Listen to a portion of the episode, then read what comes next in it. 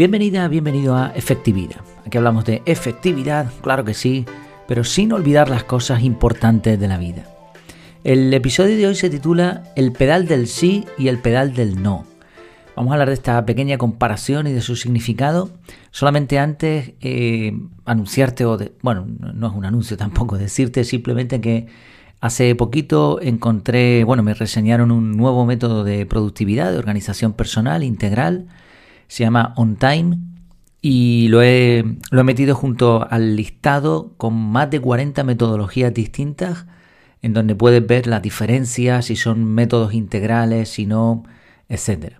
Y por supuesto tienes también el método CAR, que es el método que yo enseño, un método sencillo que te va a ayudar a organizarte y además en las notas del episodio vas a tener el descuento o si lo ves desde Telegram también tienes un cupón de descuento para que te salga muy económico. Vamos allá con el título del episodio, el pedal del sí, el pedal del no. Una de las cosas que te enseñan cuando aprendes a conducir es el manejo de los pedales del acelerador y freno. Esto es algo bastante poco intuitivo, sobre todo en coches automáticos, porque en un coche manual, eh, bueno, tienes tres pedales y dos pies. El pedal izquierdo, el, el, embrague va con el pie izquierdo y los otros dos, acelerador y freno, con el pie derecho. Más o menos es sencillo. Aunque la mayoría de la gente se equivoca, ¿eh? con, el pie izquierdo a veces pisan el, freno en vez del embrague, etc. Pero claro, cuando solo hay dos pedales, como sucede con, los coches de cambio automático, la cosa se complica mucho. O con los eléctricos también pasa, ¿no? Parece lógico pensar que si tienes dos pies y hay dos pedales, lo mejor sería repartir el trabajo. Pedal izquierdo, freno, eh, pie izquierdo. Pedal derecho, acelerador, pie derecho. es sencillo. Pero no. En vez de eso tienes que conducir simulando que te falta una pierna, dejarla ahí en reposo y usar el mismo pie para los dos pedales de acelerador y freno. El pie derecho para los dos. Y obviamente la razón de esto es sencilla. No puedes frenar y acelerar al mismo tiempo. Por eso te enseñan desde el primer momento y están colocados así los pedales de que o frenas o aceleras siempre con el mismo pie. Levantas el pie del acelerador, frenas. Levantas el pie del freno y aceleras. Y bueno, al final la mayoría de los conductores entendemos esto, entendemos el punto rápido y es raro ver a un coche que intenta avanzar frenando. Sin embargo, si trasladásemos esto a la vida, resulta que es mucho más complejo. Y por ahí venía la reflexión de hoy. ¿Cuántas veces decimos sí por compromiso, pero en realidad queremos decir no? Así que estamos acelerando y frenando a la vez. Queremos y no queremos. Desde que el causante del compromiso se da la vuelta, Nos lamentamos una y otra vez, recriminándonos por qué eh, aceptamos y por qué dijimos que sí. Otro ejemplo son las tareas, las tareas habituales que tenemos que, que realizar, como puede ser limpiar las ventanas o redactar un documento que consideramos inútil, un documento a lo mejor que nos piden en el trabajo. Nos ponemos a ello, pero refunfuñando. Maldecimos el tiempo que se nos va en esa tarea y, preguntamos a la nada qué hemos hecho para merecer ese castigo. Entonces lo tenemos que hacer, así que estamos acelerando porque hay que hacerlo. Y al mismo tiempo estamos frenando porque nos quejamos, ¿no? estamos en contra de esa tarea. Eh, sucede esto parecido también con las metas, con los nuevos hábitos que queremos implementar. Eh, hablamos de eso hace tiempo también con lo de la fuerza de voluntad, que debería ser al contrario, la resistencia a la voluntad. Por ejemplo, un año más queremos aprender inglés. Y nos marcamos objetivos, preparamos el terreno y para quedarnos tranquilos lo vamos anunciando a todo el que se nos acerca. Pero luego, uff, ¿cuánto cuesta en la práctica? Hoy no tengo ganas, mañana me surge cualquier excusa y al final, un año más, seguimos tartamudeando ante cualquier guiri que nos pregunta cómo llegar a la playa. En todos estos ejemplos sucede lo mismo. Pisamos el acelerador y el freno al mismo tiempo.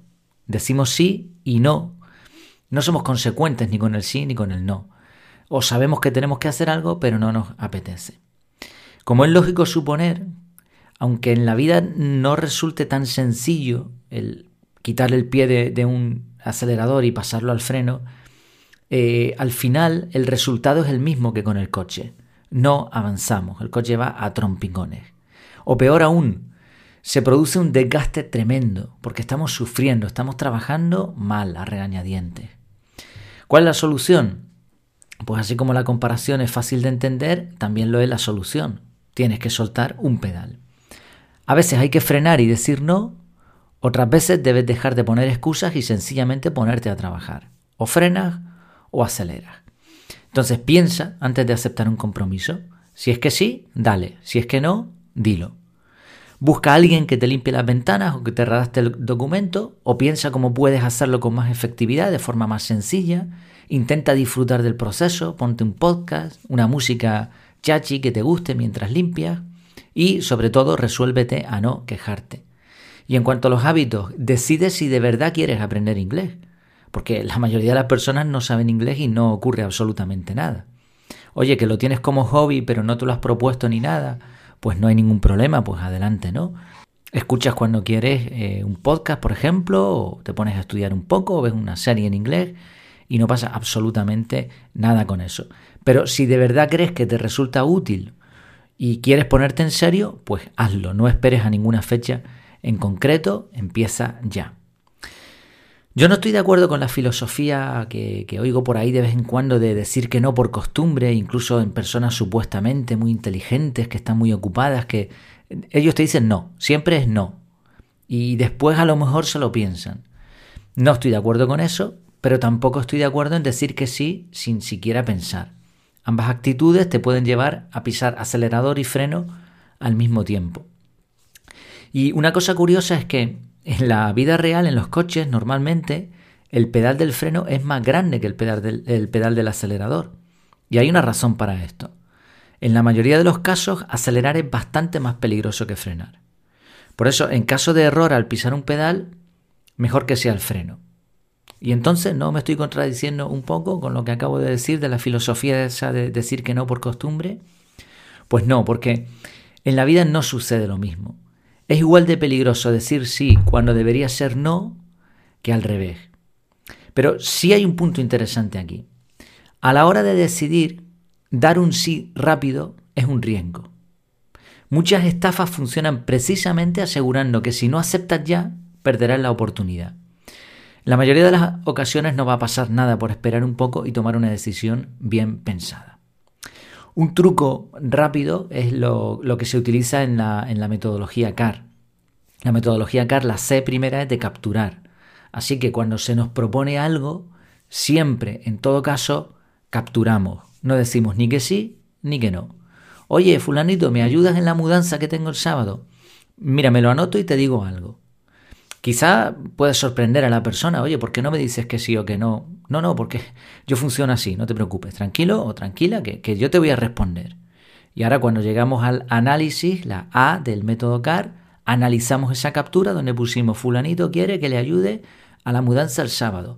Vemos nuestro calendario, pensamos en frío sin la presión de que la persona nos esté mirando, tomamos una decisión, trasladamos eventos del calendario, lo que haga falta, o bien le decimos que no, o lo que sea que queramos hacer, pero ahora ya tomamos una decisión. Y ahora ya sí, pisamos el freno o pisamos el acelerador, no las dos cosas. Con los hábitos, igual, si tú estás limpiando las ventanas y dices, esto a mí me cuesta un montón, o, o redactar un documento, esto no me gusta, ¿vale? Pues captúralo. Captura. Mejorar, limpiar las ventanas. Y ahora cuando tú llegas al análisis, segundo paso del método CAR, pues decides qué puedes hacer con eso. Si se te ocurre una idea en el momento o quizá durante el tiempo que ha pasado entre que capturaste y analizas, pues a lo mejor puedes implementarla ya.